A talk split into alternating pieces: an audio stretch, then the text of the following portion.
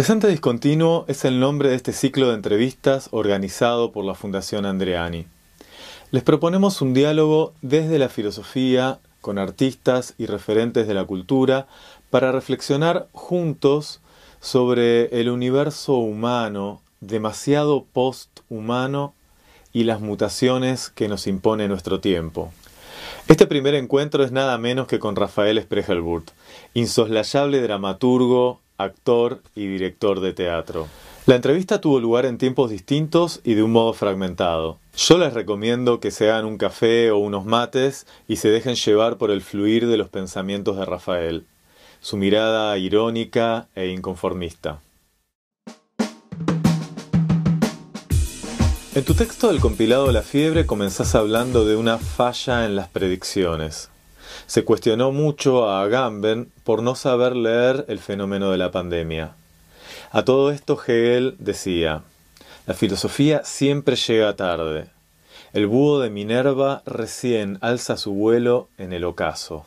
Hoy, que el mundo lleva meses detenido, ¿cómo te sitúas en este insólito presente discontinuo?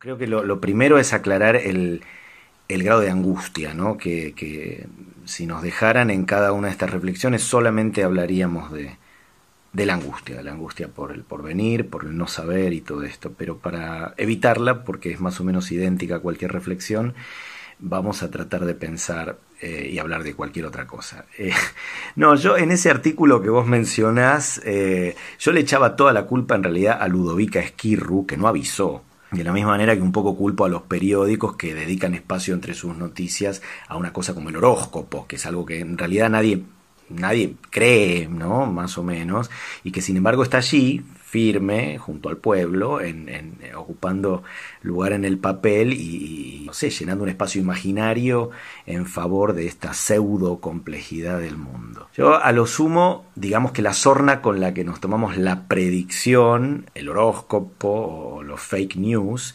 Ahora todos los fake news, por ejemplo, son sobre órbitas de meteoritos que potencialmente serían muy peligrosos y que todos tienen el tamaño de rascacielos, ¿no? Eh, es más o menos la misma sorna, la misma desconfianza con la que procesamos toda esta información que nos fue llegando, la, presuntamente real y también la evidentemente falsa. Por eso esta angustia además está tamizada de, de muchísimas otras cosas, ¿no? de opinión, de, de opinología. Yo, a ver, evidentemente, yendo a tu pregunta, yo creo naturalmente que la filosofía necesita perspectiva, que es imposible para el pensador o el filósofo a hablar de algo de lo que no, se, no, ha tomado ninguna distancia todavía.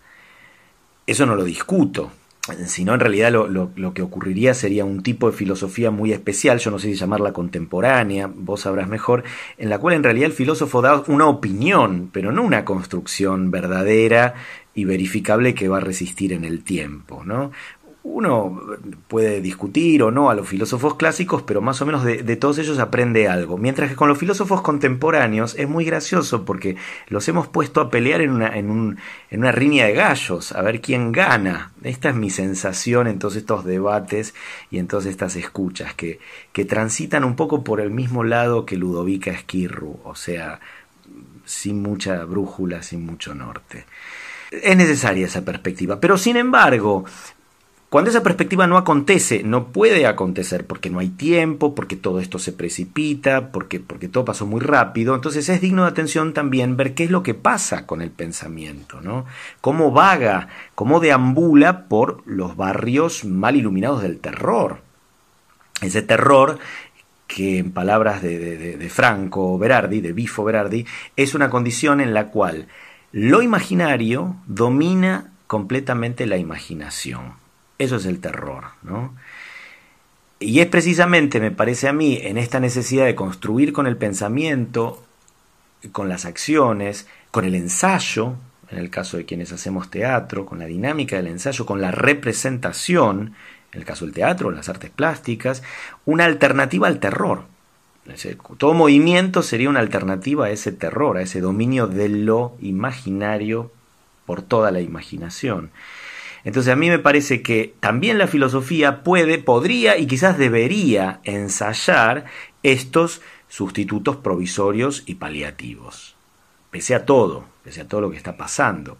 Yo en ese caso fui de los que celebró bastante y con entusiasmo el quizás corto, cortísimo alcance de estas reflexiones de Agamben, de Zizek, que se peleaba con Han, o que Han en realidad le contestaba a Zizek, sobre todo en este primer periodo de la pandemia, ¿no? estos textos que acá fueron recogidos en la publicación de, Sopa de Wuhan y después en La Fiebre con textos argentinos en el cual me invitaron a, participar.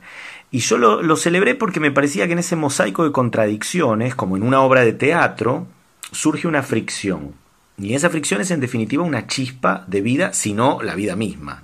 Entonces dije, bueno, vamos a analizar estos textos sobre el presente discontinuo, este, este, momento, como si fuera una ficción. No sé si es por deformación profesional o porque tal vez puede ser que lo sea, efectivamente. Entonces, si fuera una especie de eh, tragedia semi-apocalíptica, porque lo es, porque así se nos presenta, cualquier dramaturgo detectaría muy rápidamente lo relativamente sencillo y por lo tanto falseante de ese camino, ¿no? del de la tragedia directa.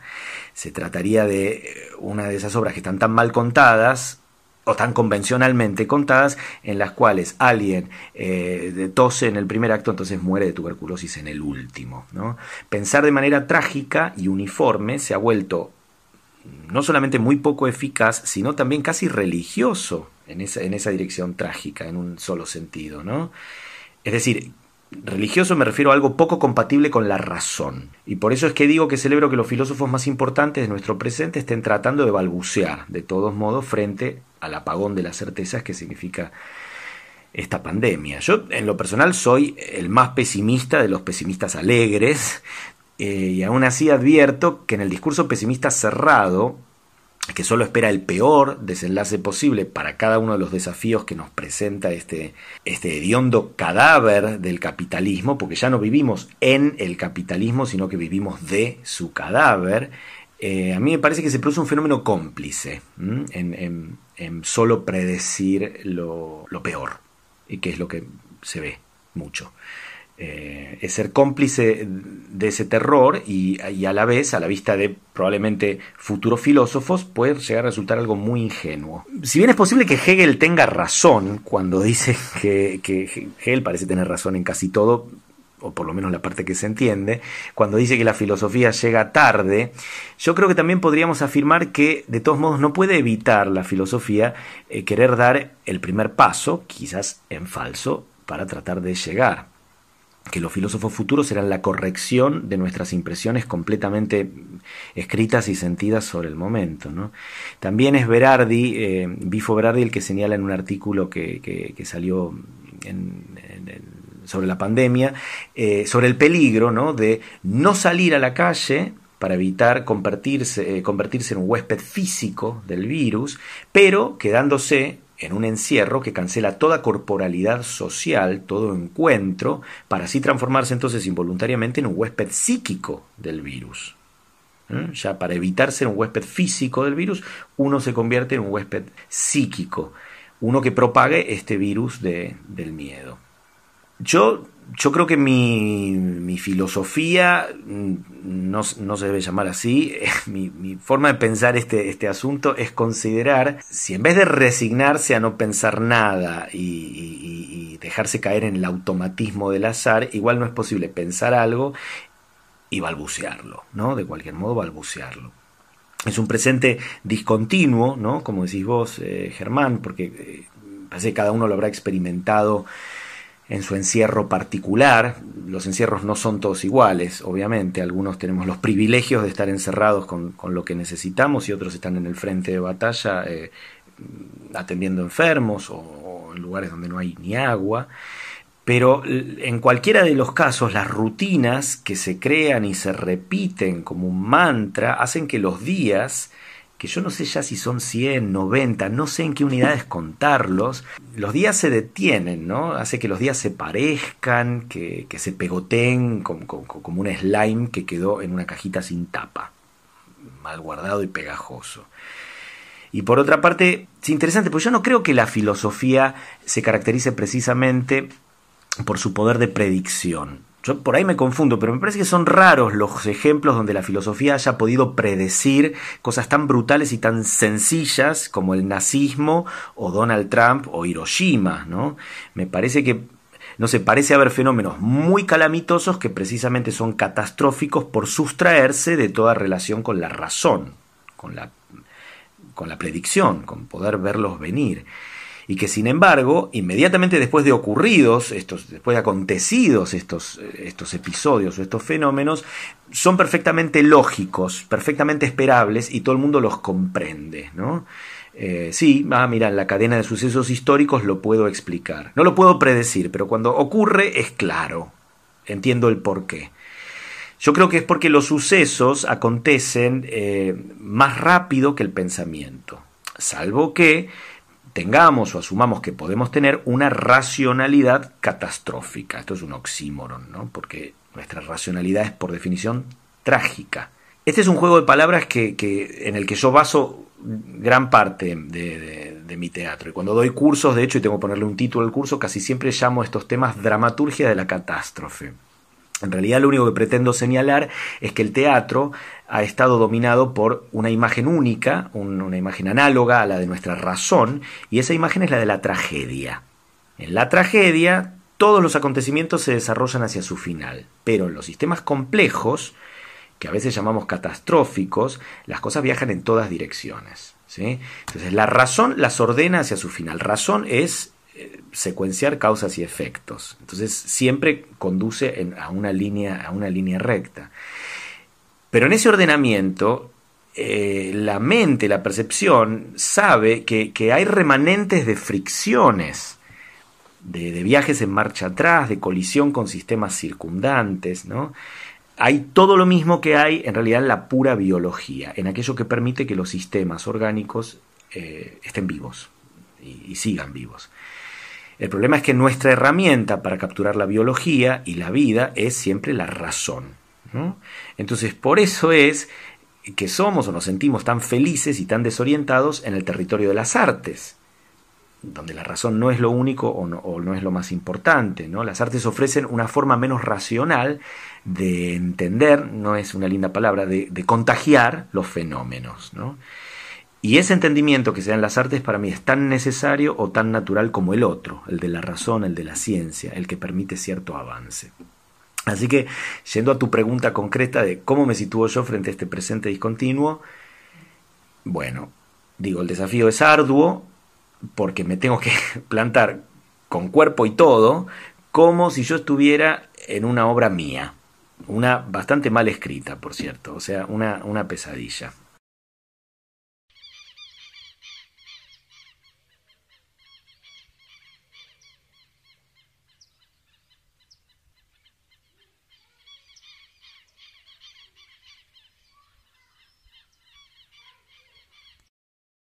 ¿El fenómeno teatral acaso potencia ese ahora difuso en el que transcurre la existencia?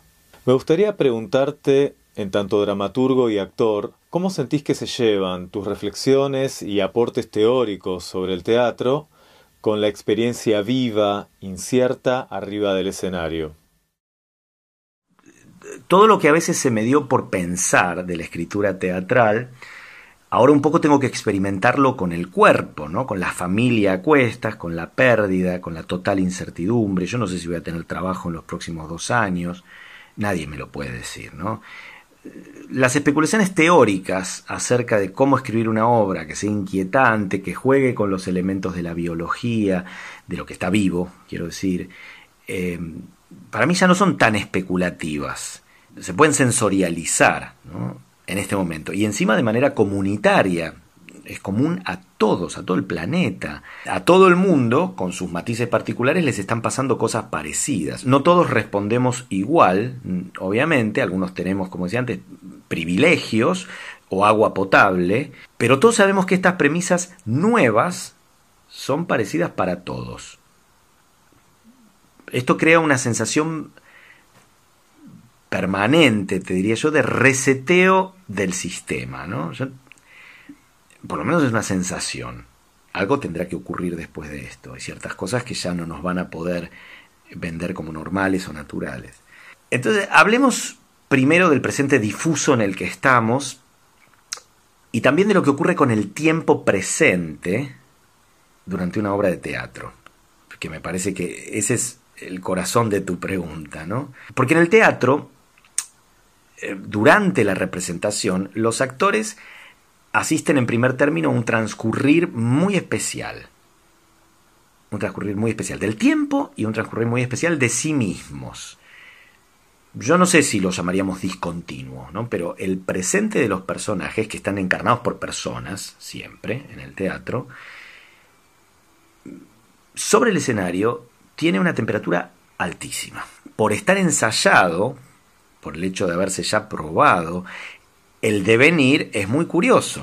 Es de hecho casi estrambótico si uno se lo plantea desde cero y si tuviera que explicárselo a unos alienígenas recién llegados, ¿no? A ver, el actor sabe lo que le va a pasar, de hecho lo tiene ensayado, pero se hace el boludo para ejercitar la sorpresa y para tener el poder de contagiarla. También sabe, con una parte muy activa y muy consciente de su cerebro, cómo está siendo visto y cómo está siendo leído lo que hace, ¿no? sus acciones. Si el público se ríe, si el público se calla, si se va de la sala. Todo esto se filtra además en su presente en su estar allí. La actuación es, es entonces una, una fuerza mágica que lo subvierte todo. La, actuación fue siempre subversiva. Y, por eso se intentó durante tantos siglos someterla a la fuerza de la liturgia reglada, del simulacro, en vez de la ceremonia ritual verdadera que es la actuación. A veces directamente tratando de apoderarse desde, desde, las estructuras religiosas, como en el teatro de toda la Edad Media, y a veces desde otras más invisibles para nosotras, desde el psicologismo, desde, distintas eh, líneas burguesas en el teatro moderno del siglo XIX y de principios del XX. En la representación, yo hablo de actuación, pero me parece que podemos hablar de representación en términos mucho más generales, ¿no? Por ejemplo, también representación en, en, el campo de las artes visuales, para mí tiene funciones muy importantes. Siempre eh, recuerdo cuán revelador fue para mí lo que cuenta Herzog en, en, la película sobre las cuevas de Chauvet, ¿no? Resulta que ahí se encuentran unas pinturas tan viejas, pero tan viejas, que por algunas señales encontradas alrededor parece ser que son anteriores a la aparición del lenguaje. Es decir, que estos hombres que pintaron estas cavernas no tenían todavía palabras, ¿sí? Pero podían dibujar cosas. Siempre se sostuvo el argumento de que las pinturas rupestres eh, cumplían una función ritual, ¿no? viste que lo que salía mucho eran el bisonte, el mamut, la comida, ¿no? Como formas de invocarlos en la cacería y tener comida en la mesa familiar de la caverna. Es decir, que siempre se les, se les atribuyó a estas primeras representaciones un carácter utilitario y probablemente algo ineficaz, como nuestra Ludovica Esquirru, pero utilitario al fin. Y sin embargo, de pronto aparecen estas cuevas de Chauvet, que son viejísimas. Vos viste lo, que pintaban ahí, yo lo recuerdo y, se me hiela la sangre. Son unas figuras hermosas, con un realismo, con una línea fina, con un realismo que, que después le llevaría a las artes plásticas siglos en organizarse. Pero además, lo más importante, con una función mágica mucho más inquietante que lo que suponemos de, Altamira o de las manos de las manos pintadas. Para mí, el descubrimiento de una de esas pinturas, que es el, famoso león pájaro, por ejemplo, me parece una revolución en el campo de la antropología. Pintan un león pájaro estos tipos. ¿Por qué? Porque quieren cazar, en vez de un mamut, un león pájaro, que es una cosa que seguramente no hayan visto nunca. ¿Es porque es bello? Entonces por eso lo dibujan. ¿Es porque es una deidad a la que atraer? No, Herzog y sus entrevistados por lo menos dicen que no, que lo que sucede es mucho más simple y es que al no tener lenguaje, al no tener palabras, al no tener nombres separados para cada una de las cosas, no existe la palabra león por un lado y la palabra pájaro por otro. Entonces es posible una articulación, es lícito imaginarlo juntos. La representación invoca lo que se le canta. La representación es puro deseo. Y como no hay palabras, es posible que el león pájaro sea una sola cosa. En cambio, las palabras que vendrían después juzga a la representación, la razona y sobre todo la divide. Articular es dividir. A mí me gusta pensar que en la representación y en la actuación ocurre un poco lo contrario a la articulación, ocurre lo contrario a la división. ¿no? La, la, representación, el presente que sea en la representación, es una conjunción mágica, sacerdotal, de lo que estaba separado en las palabras. Y además lo traemos al mundo real, porque no es virtual la representación del teatro, ocurre ante los ojos y se escinde de las palabras. Obviamente no tiene nada que ver con aquello que estemos diciendo, que digan los personajes. Me refiero a otra cosa, ¿no? Me refiero a que la actuación es incluso mucho más fuerte que el relato. El que el relato puede estar o no estar en el escenario. Y casi siempre está. Pero bueno, hay un teatro postdramático en el que el relato, digamos, se puede prescindir de él, ¿no? Y que para mí es esta esta parte que tiene que ver más estrictamente con el lenguaje es el relato, es la articulación, es lo que tiene que ver con la división, con el conocimiento. La actuación es lo que lo cuestiona. La actuación cuestiona el relato, incluso cuando aprendemos a ponerla al servicio del relato, como se dice todos los actores tenemos estas sensaciones confusas ¿no? sobre, el momento puro de la actuación, que a lo mejor cuando tratamos de explicarlo al término de la función, en el reino de las palabras, se nos torna una tontería, ¿no? nos, nos cuesta mucho explicar qué no funcionó, qué no, o reclamarle al compañero porque no hizo lo que tendría que haber hecho en función de lo que uno siente que estaba articulando o desarticulando. Yo, yo, me acuerdo siempre, no sé si sirva como ejemplo, de una obra que hacía, de la escala humana, una obra que escribimos junto con Daulte y, y Tantanian, en la que mi personaje, el atribulado comisario Norberto Suardi, eh, comía milanesas en escena, ¿no? con Mario Neto, Héctor Díaz, eh, Gabriel Levi, Marine Sancerni. Bueno, en algún momento de los ensayos o de las funciones, no me acuerdo cuándo, descubrimos que era muy divertido que Suardi, que era un poco yo, comiera bastante desaforadamente. Yo no sé si es porque la gente se reía cuando lo hacíamos, pero en un momento empezamos a creer que había que hacerlo así. Eh, Suardi estaba en medio de una tragedia bastante realista y la voracidad al comer esas milanesas reales que, se nos, que olían a milanesa recién frita que se nos ponían sobre la mesa le venía muy bien a la escena, punto. Entonces yo comía en esa escena mucho más que cuando me iba a cenar, mucho más que en una cena común porque me parecía divertido.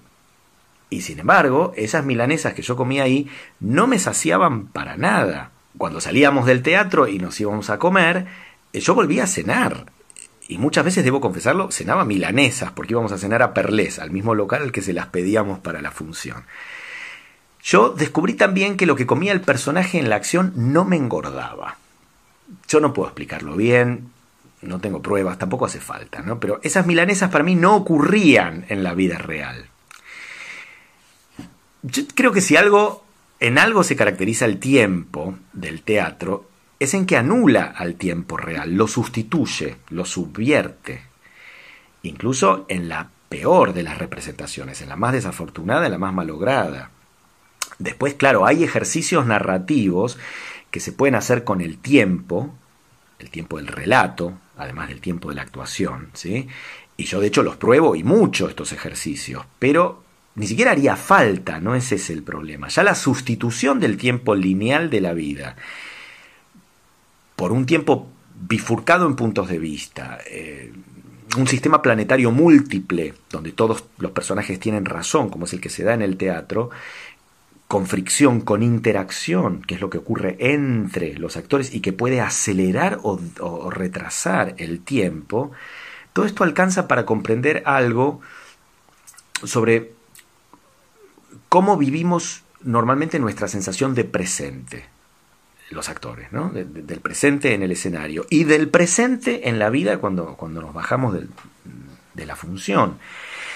Yo diría que en términos oficiales, corregime si me equivoco, pero desde San Agustín a esta parte ya sabemos que solo existe el presente, ¿no? que el, tema del tiempo en la filosofía concluye más o menos en que el pasado ya no existe y que el futuro es una especulación. Pero al mismo tiempo el presente no puede pensarse, porque si se piensa ya es pasado, ¿no? Es aquello que podemos entender, incluso sensorialmente, pero no explicar. No lo podemos explicar. Es aquello que podemos percibir, pero que desaparece cuando queremos tomar distancia para nombrarlo, para objetivarlo. Bueno, el teatro es el arte de ritualizar esa quema de proteínas estéril, ¿no? esta entropía desaforada, que es el presente cuando se nos desmenuza entre las manos. El teatro no retrocede, no hay rewind para el teatro, no va para atrás, acaece solo una vez de cada forma particular y en ese, en ese estado de privilegio cada momento es precioso. Por eso da tanta bronca el teatro cuando es malo. Da mucha más bronca que una mala película, donde a lo sumo puedo dormirme sin culpa o disfrutar de los paisajes, de la fotografía o del erotismo, ¿no? que en el cine se da con muchísima más eficacia que en el teatro. Y también da más bronca que un concierto desafinado, incluso en vivo, ¿no? Porque de todos modos, en un, un, concierto malo o que salió mal, yo puedo disfrutar reconociendo la distancia enorme entre la melodía que debería ser y la que es. En cambio, en el teatro, el tiempo malgastado es sacrilegio, es como tirar comida en un país con hambre. Pero bueno, yendo a tu pregunta, es cierto que los directores y dramaturgos, así como los actores, tenemos a veces muchas ideas acerca de la naturaleza de esto que hacemos, y lo pensamos y lo reflexionamos, ¿no? De este arte de esculpir sobre una materia harto resbaladiza, el presente. ¿Podemos llevar a cabo esas ideas o esa propia condición de la materia hará que se nos resbale, hagamos lo que hagamos, la cosa entre las manos. Yo creo más bien que tener ideas es inevitable, es imposible no confiar en algunas y desconfiar sistemáticamente de otras, pero al teatro, al ensayo de teatro, la verdad es que se llega desnudo y con muy poca carga. Se, se asiste a ejecutar ese ritual del puro presente y hay que estar muy abierto al accidente, ¿no? Em, en el accidente se puede ejercitar una forma de imaginación que ya el, pintor Francis Bacon llamaba imaginación técnica, que es mucho más que la imaginación regida por el azar o la casualidad, sino que es ejercer una voluntad técnica, pero sin perder de vista que la materia de nuestra escultura es sobre todo la del accidente. Así que sí, el oficio es posible y es posible pensarlo y tratar de ejecutar lo que uno piensa, pero hay que ser conscientes de para qué estamos en el ensayo. No estamos para demostrar nuestras ideas. Y tampoco estamos para memorizar el texto y decirlo moviendo las manos. Yo creo que gran parte de la confusión surge de que en las artes del espectáculo, que son algo muy vasto, muy ancho, hay algunas formas teatrales o pseudoteatrales que buscan desalojar y empujar hacia afuera la noción de accidente, ¿no? Eh, en el musical, en las coreografías dentro del teatro, no en la danza, eh, pero dentro del teatro, muchas veces lo coreográfico, em, o incluso el teatro de imágenes, que a veces necesita de una precisión o una coordinación de relojería, son todas alternativas que a veces eclipsan en su necesidad de ordenamiento, ¿no? puro y duro, el factor más vital del teatro, el devenir.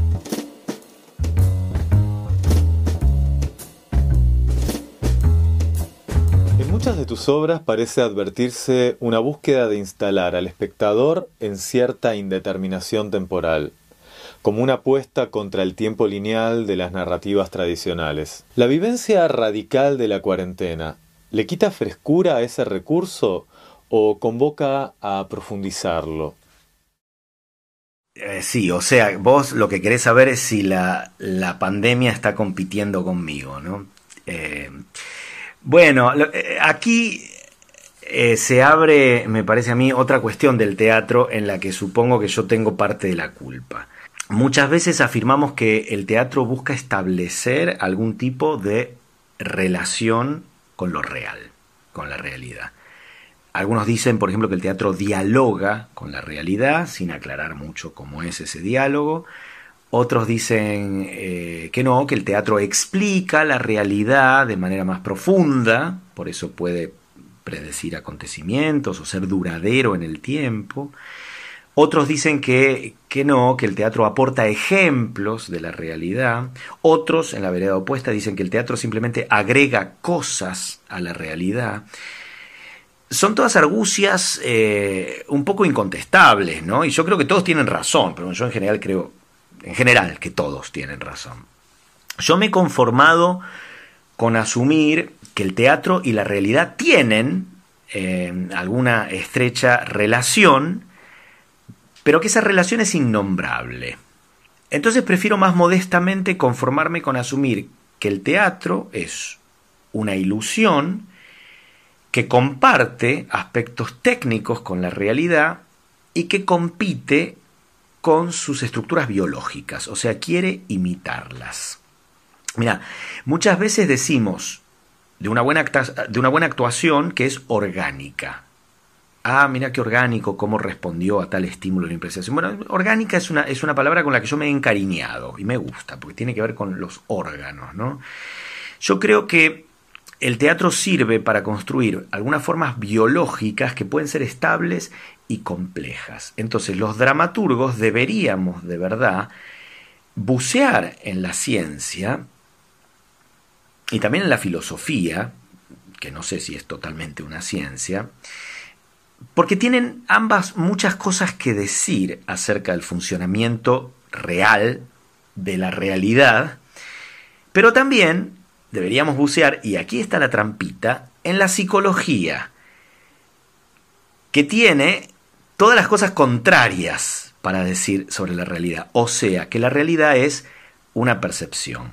Entonces, en esa búsqueda contradictoria, real, percepción, una búsqueda como en el caso de todos los artistas, me parece que con, con una brújula errante, yo creo que acabé por encontrar provisoriamente una cantera inagotable en la biología, en la física, en la química. Y descubrí, como un lector periférico que soy de estos materiales, porque no, no soy científico y no los entiendo, que en el corazón de las ciencias, hace ya mucho más de medio siglo, estalló una bomba imparable. ¿no? El mundo ya no es newtoniano, pero nuestra percepción de él tiende a seguir siéndolo. Nosotros llevamos un retraso notable respecto de lo complejo del encadenamiento de los sistemas vivos y la verdad es que nos apegamos a ese retraso porque este retraso implica algunas explicaciones que sí podemos entender, las otras son muy difíciles.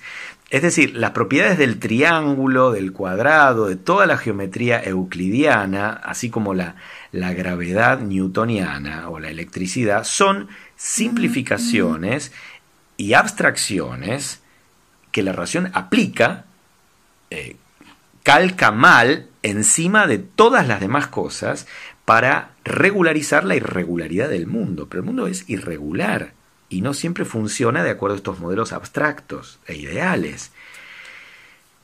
Lo que pasa en la ciencia es que desde el descubrimiento de las hipercomputadoras y de la geometría fractal, sobre todo, y de, bueno, de todo el auge de las físicas contemporáneas, que son muchas y, y, muy contradictorias, y muchas de ellas están realmente al borde de la fe, podemos esbozar modelos inquietantes de sistemas biológicos vivos sobre el escenario. Yo Creo, como dice Mandelbrot, que la irregularidad es excitante. Entonces tiendo a no regularizar. Así que yo suelo experimentar mucho con tiempos no lineales, por ejemplo, yendo a tu pregunta, pero, pero no como una moda estilística o como un sello de autor o una originalidad. Es más bien una manera de experimentar mi sensación perceptiva de este presente que no es el presente de Newton con su imaginario de manzana roja que cae en su cabeza. Lo triste es que el mío es un ambiente hostil, lleno de New Age, ¿no? de falsos modeladores de complejidad, de, diseño, un poco como en la serie alemana Dark, que ahora estoy viendo en la, en la cuarentena, donde me parece a mí que por meterse con asuntos demasiado complejos, pero en formato Netflix, eh, todas las explicaciones suenan un poco inverosímiles, ¿no? Y remanidas, y sobre todo solemnes, como si no fuera posible pensar con humor. Y además todas estas reflexiones están puestas como en primer plano. Entonces se construye una especie de tema de moda, ¿no? En esta serie. Es muy curioso, eh, yo la estoy mirando, eh, por otra parte, no, no hay nada de malo en ello. Me, me parece que no aparece la otredad en ese sistema de apariencia interesante, ¿no? De pátina de ciencia. O sea, tematiza, tematiza la complejidad. Para mí no se trata de eso, no se trata nunca de eso. Se trata de asumir que el tiempo, sobre todo el tiempo, así como los sentimientos también, pero el tiempo, eh, eh, el tiempo y los sentimientos son los objetos de estudio y de análisis en el campo teatral. Es como un microscopio que va a mostrar cómo funciona eso. Es un estudio además que no tiene por qué ofrecer respuestas conclusivas o por lo tanto respuestas asimilables en el complejo de certezas que es el lenguaje compartido de una comunidad de sentido. En el año 78, mientras Kempes levantaba una copa, Pinter escribe Traición, ¿no? Que es una obra ya canónica, por otra parte. Cuenta un relato que, si se quiere, es bastante decadente y bastante vulgar, que es la infidelidad en una pareja de clase media alta, en un mundo de editores, etcétera, etcétera. Y construye un relato que podría tener el mismo interés que una mala telenovela. Alguien le mete los cuernos a, su marido. Pero a Pinter se le ocurre o siente la necesidad de contarlo de atrás para adelante la, primera escena es la última cronológicamente y la primera cronológicamente ocurrirá al final. Lo cuenta atrás para adelante y ocurre la magia.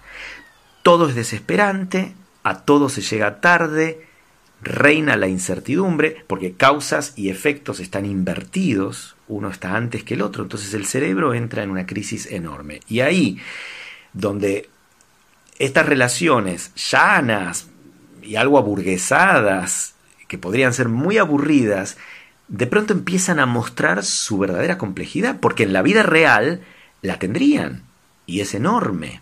Yo soy un gran fanático ¿no? de estos experimentos con el tiempo dentro del relato teatral, que ya hemos dicho que el tiempo del relato no necesariamente es lo mismo que pasa en el tiempo de la actuación. Pero si hablamos de tiempo y de relato y de esto que yo hago y mucho, sí, lo hago y mucho. Para mí, las biologías que me gusta mostrar en estos cuerpos que fabrico funcionan de acuerdo a las dos reglas básicas que yo he aprendido de la figura del fractal, ¿sí? de esta figura geométrica tan inconcebible. La primera regla física es presentan infinito detalle, es decir, que siempre siguen abriendo y abriendo, incluso mucho más allá de lo soportable para, para el cerebro humano, y por eso duran mucho mis obras infinito detalle. Y dos, la otra característica del fractal, es que el fractal presenta autosimilitud en distintas escalas. Es decir, que pese a lo improbable y lo impensable de cada nuevo infinito detalle, cada nueva aparición formal, algo en la repetición de estas formas es coherente y consistente con el sistema total. Las cosas empiezan a repetir, solo que yo no sé cuándo, ni cómo, ni dónde. Entonces, estas operaciones maquínicas casi, se podría decir, de, mis creaciones, muchas veces crean una ilusión de vida biológica sobre el escenario, que, repito, para mí no es una moda formal, es una forma de adherir al teatro como generador de vida, y no solo de ideas, o de discursos, o eh, mucho menos de morales, ¿no? Para transmitir o para aprender. Yo, la verdad que no sé qué va a pasar con estas formas narrativas eh, nuevas, si se quiere, después de la cuarentena. ¿no? Vos me preguntás si entramos en competencia o no narrativa con estos acontecimientos. Yo no sé qué va a pasar. Quizás la angustia real provocada por este presente discontinuo del que estamos hablando genere una ola retro, ¿no? una especie de, de vuelta a afirmarse bien fuerte del manzano de Newton. Una, nostalgia y un deseo de orden sin el cual la vida cotidiana se nos haría insoportable. Em, o quizás todo lo contrario, quizás este tipo de relatos totalmente simplificados que hoy en día coexisten con los otros, estos relatos reduccionistas, al newtonianismo se lo llama también reduccionismo en ciencia, se nos hagan directamente insoportables. No los entendamos. A lo mejor ya no, no tenemos capacidad para entender lo lineal, lo simple, después de, este, de esta inmersión forzada en la complejidad. ¿no?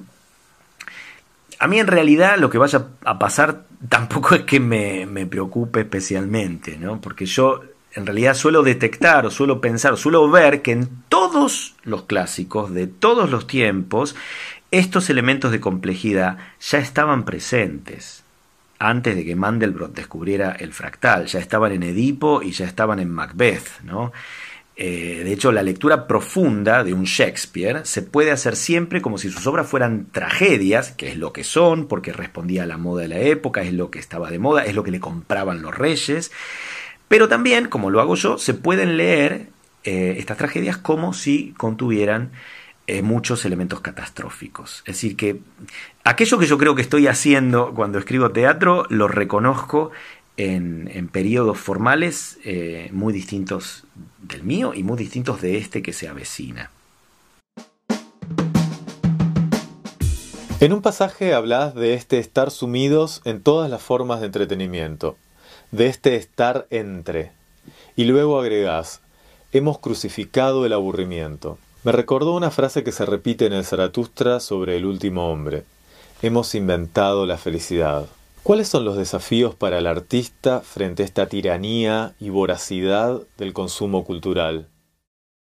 Estigmatizar el aburrimiento, por un lado, e inventar la felicidad. ¿no? En ambos casos parece haber una sombra de estafa. ¿no? Prohibir lo que ocurrirá de todos modos, el aburrimiento, y negarle entidad, por un lado, y después presentar a la felicidad como invención, como algo artificial, y no como un elemento inevitable de la naturaleza. Yo, creo que es una comparación eh, por lo menos estimulante. Sobre todo si se quiere pensar que nosotros somos algo así como productores de cultura, ¿no? Vos hablabas de esta voracidad del consumo cultural, es decir, si se nos piensa como fabricantes de algo para saciar ese consumo cultural, que por otra parte aprecia tanto la novedad como lo regurgitado, sobre todo lo regurgitado, ¿no? y que exige siempre lo nuevo, pero lamentablemente lo quiere con una forma que pueda ser entendido desde los parámetros de lo ya aprendido. Consumo cultural.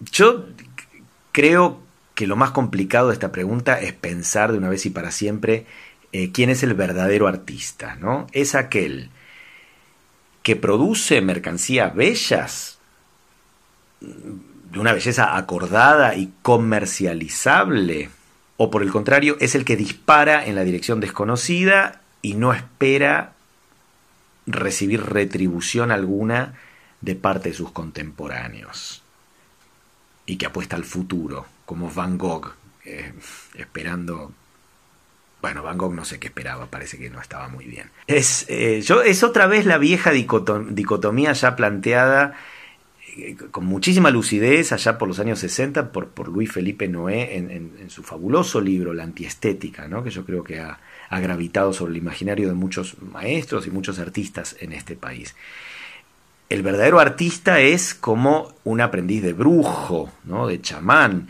y el falso artista es el que lo sustituye en la vida cotidiana.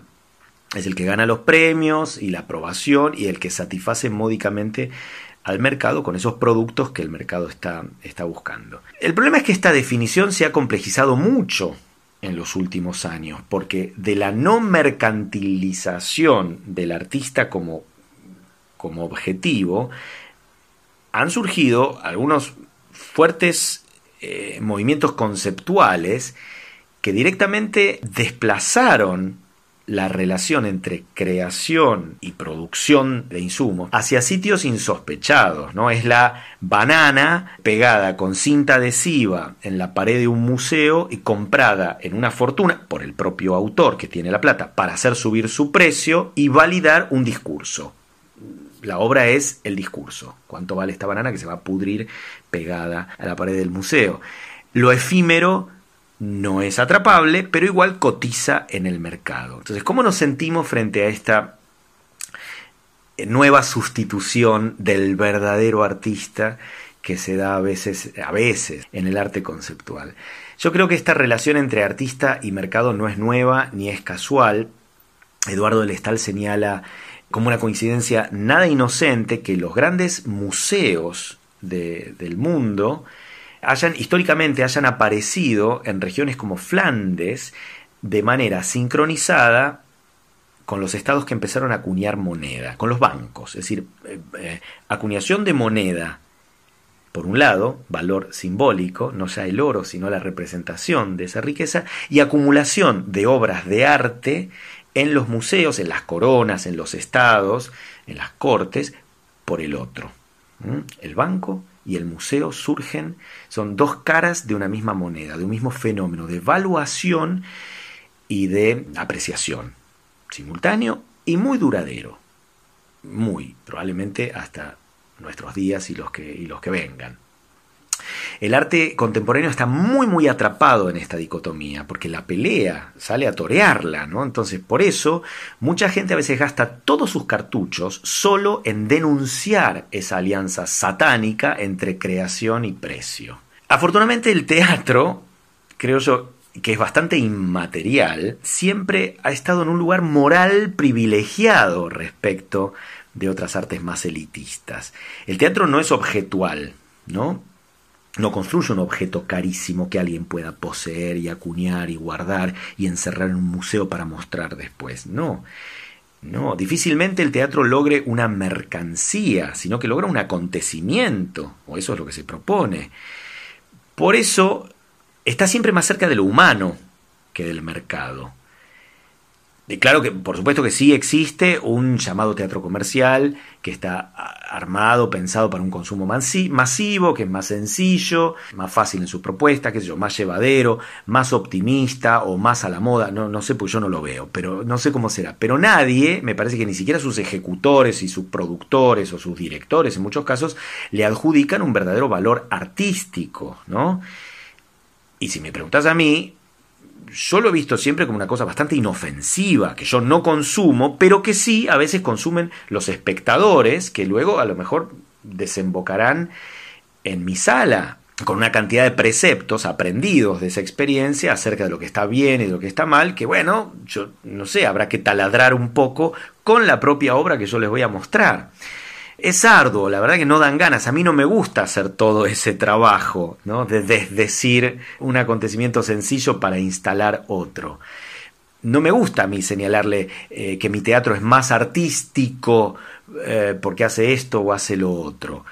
Yo solo me concentro o elijo concentrarme en la vida orgánica y biológica de los hechos que quiero presentar. Y después cruzo los dedos para que funcione lo mejor posible y, y de hecho y que vengan la mayor cantidad de espectadores posibles y que paguen mis cuentas o que algún estado me, reconozca y me dé y me dé trabajo. Yo también quiero venderlo. Un estado eh, cualquiera, si bien no el argentino que, que me da poco eh, de trabajo. En otros países, eh, me parece que con culturas públicas más ricas que esta, está bastante claro que la misión de los ministerios de cultura, de los teatros públicos, es la de favorecer una relación con un teatro de arte, solo con un teatro de arte, es decir, se pone a la vanguardia como objetivo. Aquí, lamentablemente, no hay muchos recursos, sobre todo si consideramos lo poco federal que es este país, el poco movimiento que hay entre las provincias. No hay muchos recursos, todo aparece mucho más confundido, ¿no? Entonces, es bien posible que los teatros públicos de aquí se piensen más bien con una función didáctica, una función más didáctica que artística, y que entonces este consumo cultural que, ocurre aquí como modelar eh, tenga otras, otra agenda, ¿no? Eh, regida por el, por el teatro público. No sé, como si tuvieran que proveernos de una canasta mínima de eh, productos teatrales imprescindibles. De todas maneras, yo creo que la incidencia del teatro público sobre el teatro independiente en nuestro país es ínfima. El teatro independiente sigue haciendo lo que quiere o lo que puede. Es decir, que para mí, por el lado del consumo, el teatro comercial no, ni por el del teatro público, que es el que podría tener por política favorecer las vanguardias y lo artístico y que tal vez no siempre lo haga, no hay una brújula muy clara entre estos dos, ¿no? Porque acá, en mi entorno, por lo pronto, el teatro florece como unos suyos en los márgenes de estas dos franjas, lo comercial abiertamente y lo estatal, lo público. Teatro mal llamado independiente, porque no lo es, depende de miles de factores. Yo en un artículo reciente señalo la caída definitiva con esto de este teatro que supimos esgrimir como modélico, como artístico, en una nueva sección, una nueva franja que sería la del teatro marginal, no somos ya independientes, somos marginales. Las salas están cerrando, además, no sabemos con qué nos vamos a encontrar cuando salgamos de esto. Si el precio que hay que pagar para ser artístico es caer definitivamente en la marginalidad, no sé, quizás sea hora de relativizar, no digo de anular, pero de relativizar un poco el valor intrínseco de la palabra artista. A lo mejor es una palabra que no, no pertenece a nuestra época, lamentablemente, porque idealizamos el mundo de los artistas. Está muy idealizado. Eduardo del Estal señala eh, en, uno de sus textos que a mí más me gustan, Las Edades de la Mirada, que una de las esferas de la representación en la que vivimos, sobre todo ahora, una esfera a la que él llama la videosfera o la edad de lo visuátil, quizás el arte ya haya muerto por autorreferencialidad y esté dando paso a otras expresiones igualmente humanas, no artísticas, pero igualmente humanas, como lo que ocurre, por ejemplo, en la idolatría, la presentación del objeto al que se idolatra, o en el mero diseño, la presentación del objeto que ofrece placer. Bueno, pero este tema, creo yo, de la agonía de lo artístico eh, eh, como la expresión non plus ultra del acto del consumo, es muy denso y probablemente merecería toda una charla entera para desandar varios malentendidos. ¿no? A mí me gustan los malentendidos de ese, en este campo. Y uno de mis favoritos, como creo que vos sabés muy bien, es la aparición de temas artísticos en la agenda cotidiana de la gente, en Twitter, ¿no? Eh, como sucedió con el Eque Mono de, de Cecilia Jiménez, esta anciana pintora amateur, que en un pueblo, en Borja, en, Zaragoza, en España, intentó restaurar un fresco de su iglesia y desató la fiebre y, la locura, porque le salió eh, tan mal y era tan sobre el rostro de Cristo que esta pintura, que era del año 1950, sin mucho valor comercial, eh, una pintura del montón, de pronto y a partir de un error, de un cataclismo, de, una broma, comenzó a generar unos valores determinados. Y no me refiero solo a lo, que pagaba la gente para entrar a ver en la, capilla el, mamarracho, ¿no? Pero hordas de turistas que de pronto eh, se acercaron al pueblo de Borja. Hubo merchandising, imitadores, eh, memes, tazas, remeras. Entonces, yo me he preguntado siempre muy honestamente, en función de este episodio, ¿cuál de las dos pinturas tiene estrictamente más valor? Yo creo que Cecilia Jiménez, la eh, autora, la pintora, inaugura además una forma de entender la pintura como apropiación o expropiación, porque pinta, quizá por primera vez, sobre un original de otro.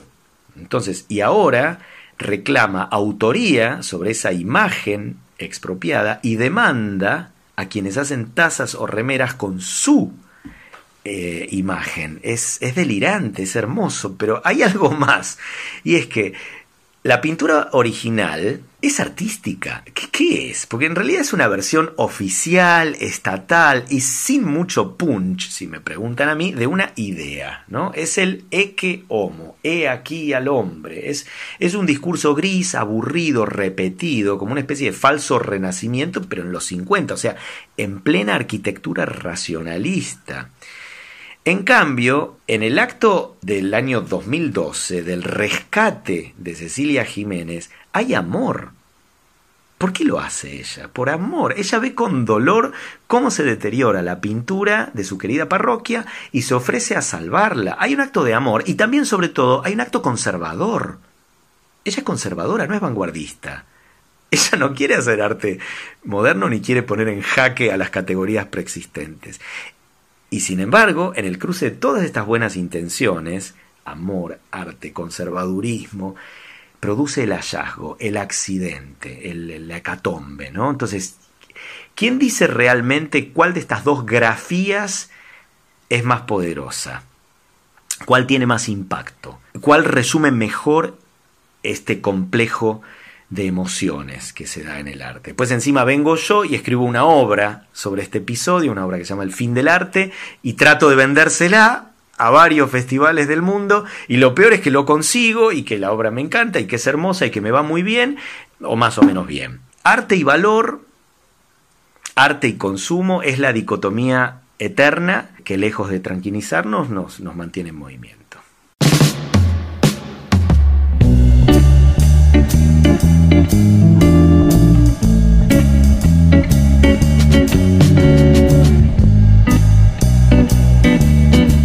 Fenomenología del Fin, Bifo Berardi sostiene que la digitalización de la vida supone el fin de la conjunción, de la unión de los cuerpos, el tacto, en favor de la conectividad, marcada por la distanciación, por la precisión de lo binario.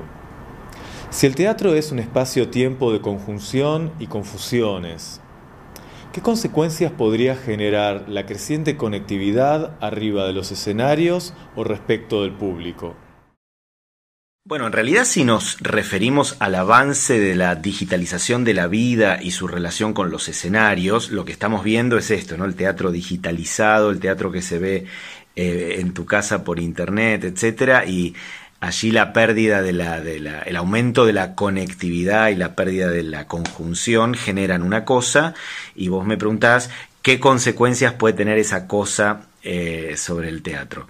Yo creo que ninguna, ninguna consecuencia. Es decir, no hay teatro sin convivio y punto. Todo lo otro que haya deberá inventarse su propio nombre, porque desde aquí daremos batalla para que no sustraiga en vano el nombre del teatro. El teatro es convivial, esa materialidad lo distancia naturalmente de otras artes narrativas parecidas, como pueden ser el cine o la televisión, video o cualquier otra cosa. Es decir, un mismo relato, es verdad, podría dar lugar a una novela, eh, a una película o a una obra de teatro y lo que la hace teatro no es la particularidad de los hechos narrados, sino la forma que tienen de desplegarse en el mismo tiempo y espacio que ocupan quienes se dan cita allí para hacerlo y para juzgarlos, espectadores y actores. No, no hay mucho más que agregar, es evidente. En la nueva normalidad, de estos días en Italia, en España, donde han vuelto eh, a abrir de alguna manera los teatros, nos proponen, por ejemplo, actores que no se toquen y que mantengan distancia, espectadores que están sentados más lejos unos de otros, entre helechos y, y maniquíes con barbijos, habrán visto las fotos, son espantosas. Bueno, todo esto son convenciones protocolares.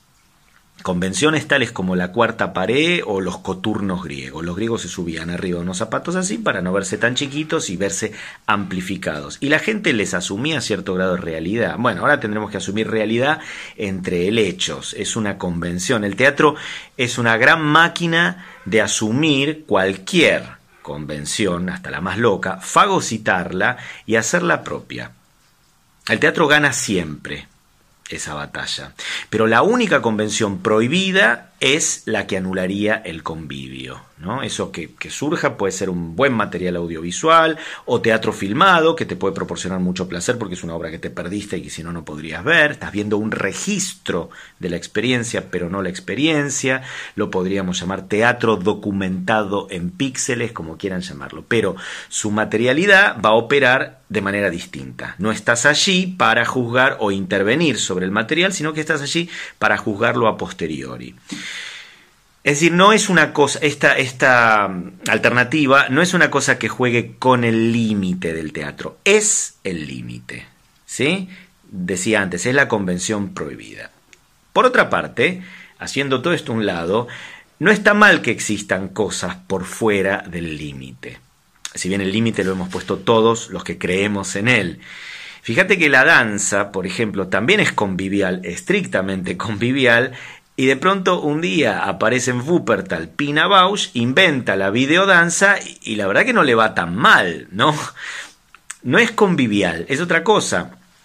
Pina Bausch utiliza los talentos de los bailarines, de los coreógrafos y además los talentos de los cineastas que ponen la cámara, el montaje, el ritmo y construye otra cosa que está fuera del límite conocido y lo impone y funciona. Pero la verdad es que eso es algo que hacemos todos, eh, todo el tiempo, no solo los dramaturgos, ¿no? Los psicólogos presiden reuniones de consorcio, los agrónomos eh, son jardineros, y los dramaturgos escribimos guiones para la tele y no pasa nada, está bien. Yo creo que podemos ensayar cosas parecidas a las que queremos hacer y sobre todo las que volveremos a hacer. Trabajar fuera del límite no, no, no, está mal para mí. Yo no conozco los textos de, de, de Les, de Guattari y de, y de Berardi sobre conjunción y, y conectividad, ¿no? poniendo una a la otra. Pero escuchándote pensaba algo muy interesante que surge eh, además de la lectura del prólogo de, eh, Fenomenología del Fin de, Bifo Berardi y que es una sensación que yo suelo tener muy clara y, corpóreamente, sobre todo cuando estoy ensayando. En teatro nuestra conjunción técnica no es tanto el y, sino el mientras. Eh, vos no sabes la vitalidad que cobra una escena cuando la estás ensayando, cuando uno no piensa solo en pasa esto y pasa esto otro, me relaciono con el y, sumo, sino que pasa esto mientras pasa esto otro. El mientras es una forma más sofisticada del y que necesita de la interacción y de la presencia, obviamente. Yo creo que, no sé, es probable que el, problema de la pérdida del y y de la conjunción en favor de la conectividad y luego en favor de la hiperconectividad se manifieste en más de una analogía, en más de una disciplina en este presente.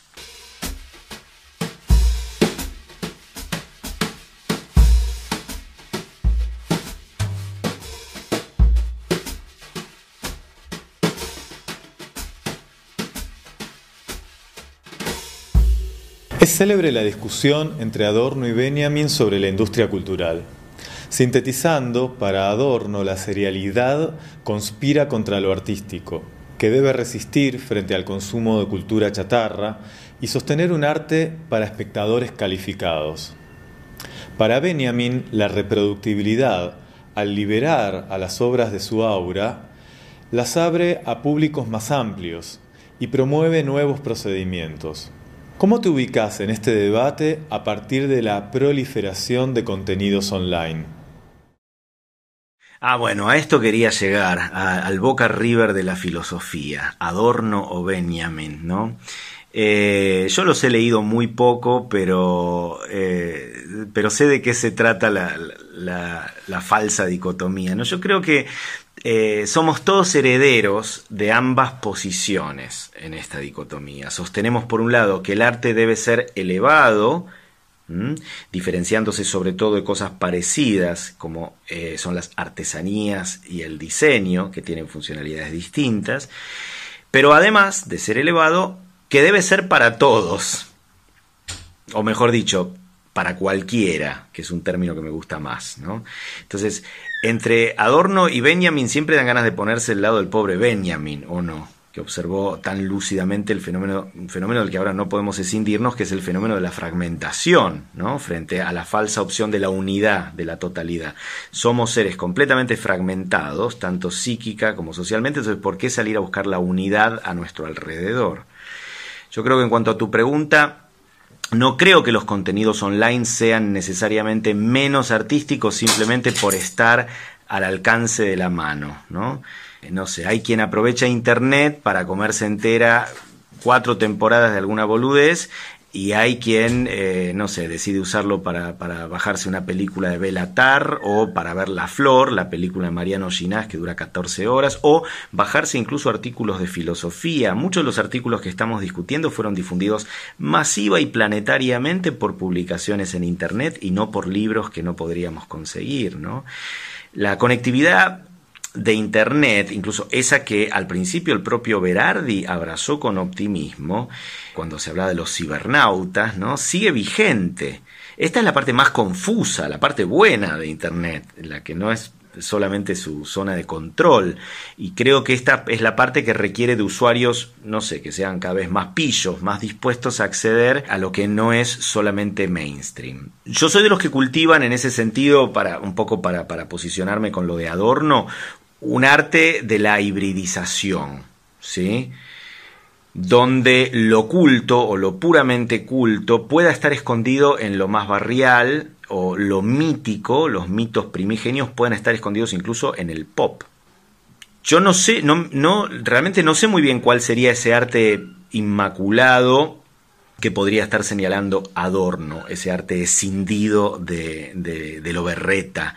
Yo nunca lo he conocido, pero a mí porque me pasa que todos los ejemplos clásicos se me antojan siempre en el cruce entre eso que llamamos cultura y alguna otra cosa. ¿sí?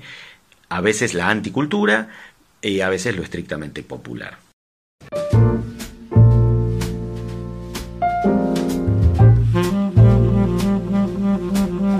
En un texto más técnico, referís los procedimientos conscientes o no al momento de crear. Afirmás que el proceso artístico es más real que lo real. No es signo de otra cosa, es la cosa.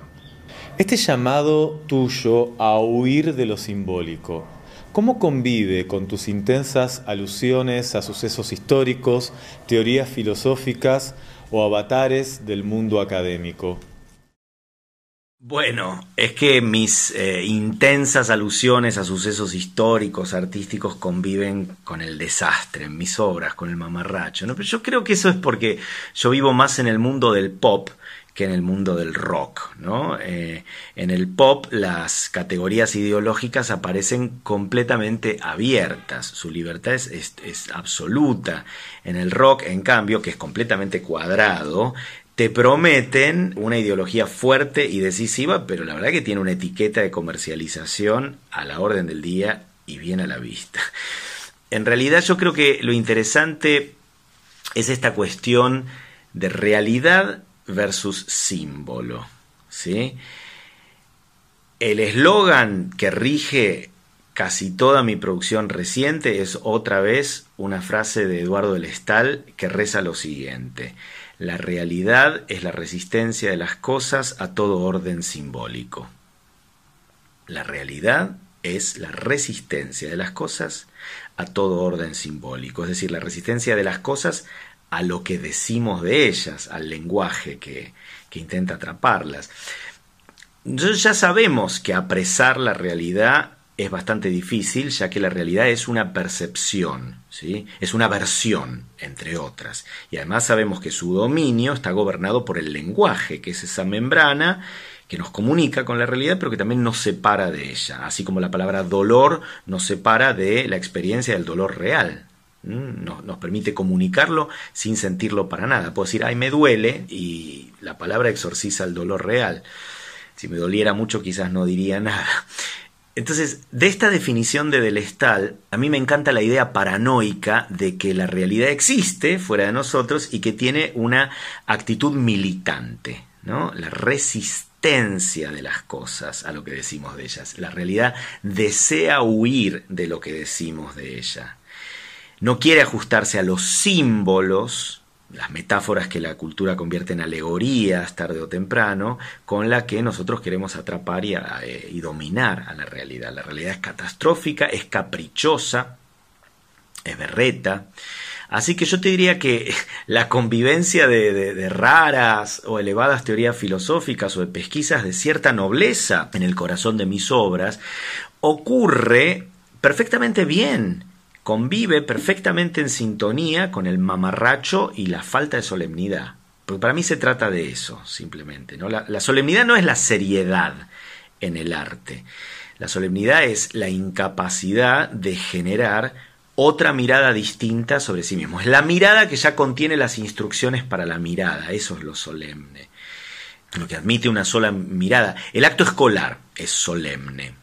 ¿No? Nosotros qué vemos todo el tiempo en el acto escolar? Vemos la escarapela de cartulina, el fracaso de la gesta belgraniana, la dependencia y la repetición ritualizada, pero el discurso que escuchamos en el acto escolar tiende a querer escindirse de lo que vemos. Los chicos haciendo quilombo, hablando del acto escolar, se acaba de hacer viral el, el, video de una maestra que está tratando de grabar su texto para el acto virtual del 20 de junio, por primera vez en su vida seguramente le toca hacerlo de manera virtual, y le ladran unos perros, eh, es una maravilla, es una maravilla. No es artístico, ¿eh?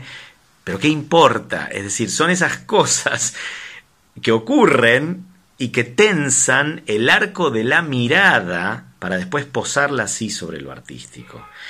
Yo creo que no hay que perder de vista el peligro de la solemnidad y que hay que aprender a torearlo y que toda técnica, en mi caso, surge de esa preocupación.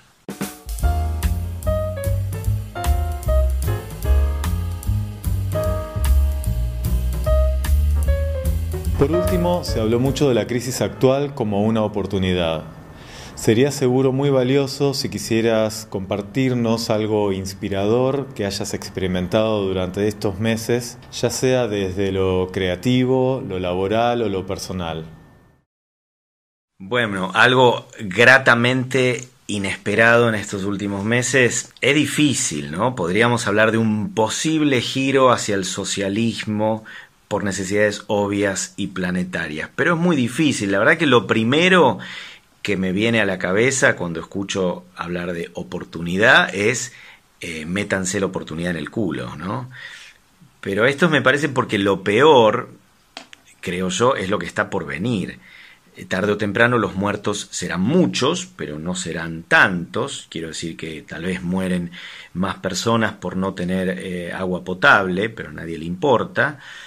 Pero lo que sí será eh, indiscutible es que la crisis económica y su reestructuración mundial ya nos están anunciando cambios horribles, ninguno bueno.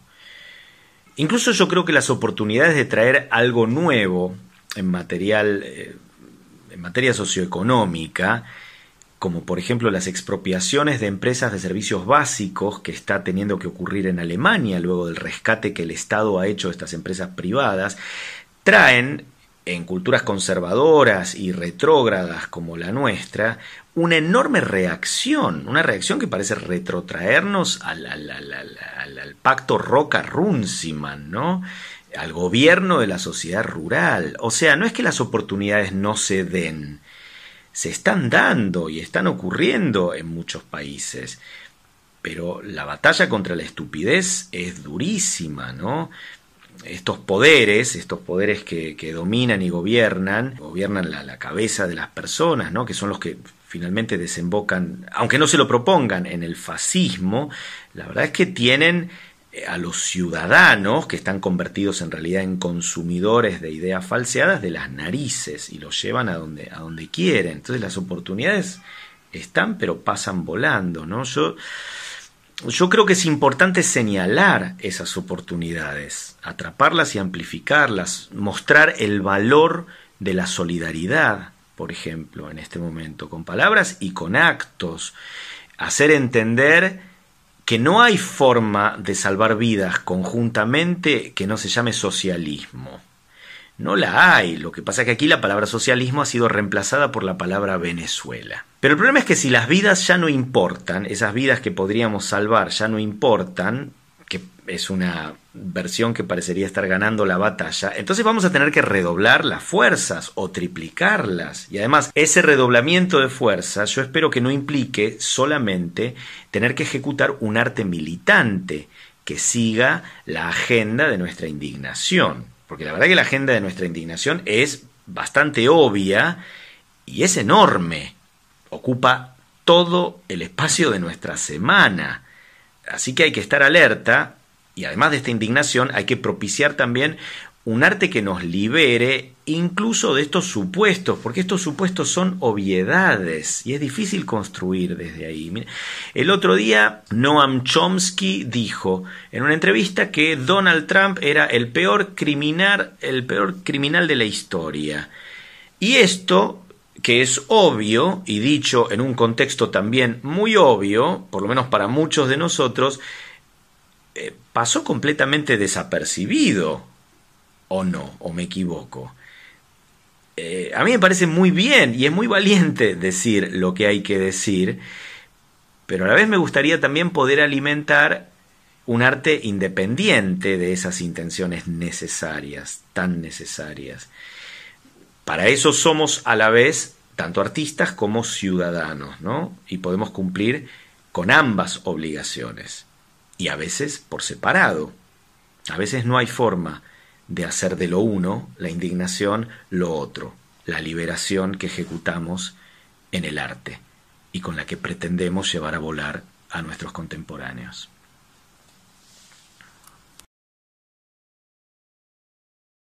Muchas gracias Rafael por la generosidad y lucidez de tus respuestas. Y a los que están del otro lado, ojalá que hayan disfrutado como yo de este intercambio. Nos vemos en el próximo envío de Presente Discontinuo. Esto fue Presente Discontinuo. Seguí a Fundación Andreani en las redes para conocer los nuevos lanzamientos. Podés encontrarnos en Instagram como arroba Fundación Andreani. Para nuestro contenido audiovisual, seguinos en youtube.com barra Fundación Andreani y en Facebook y LinkedIn como Fundación Andreani. Gracias por escuchar.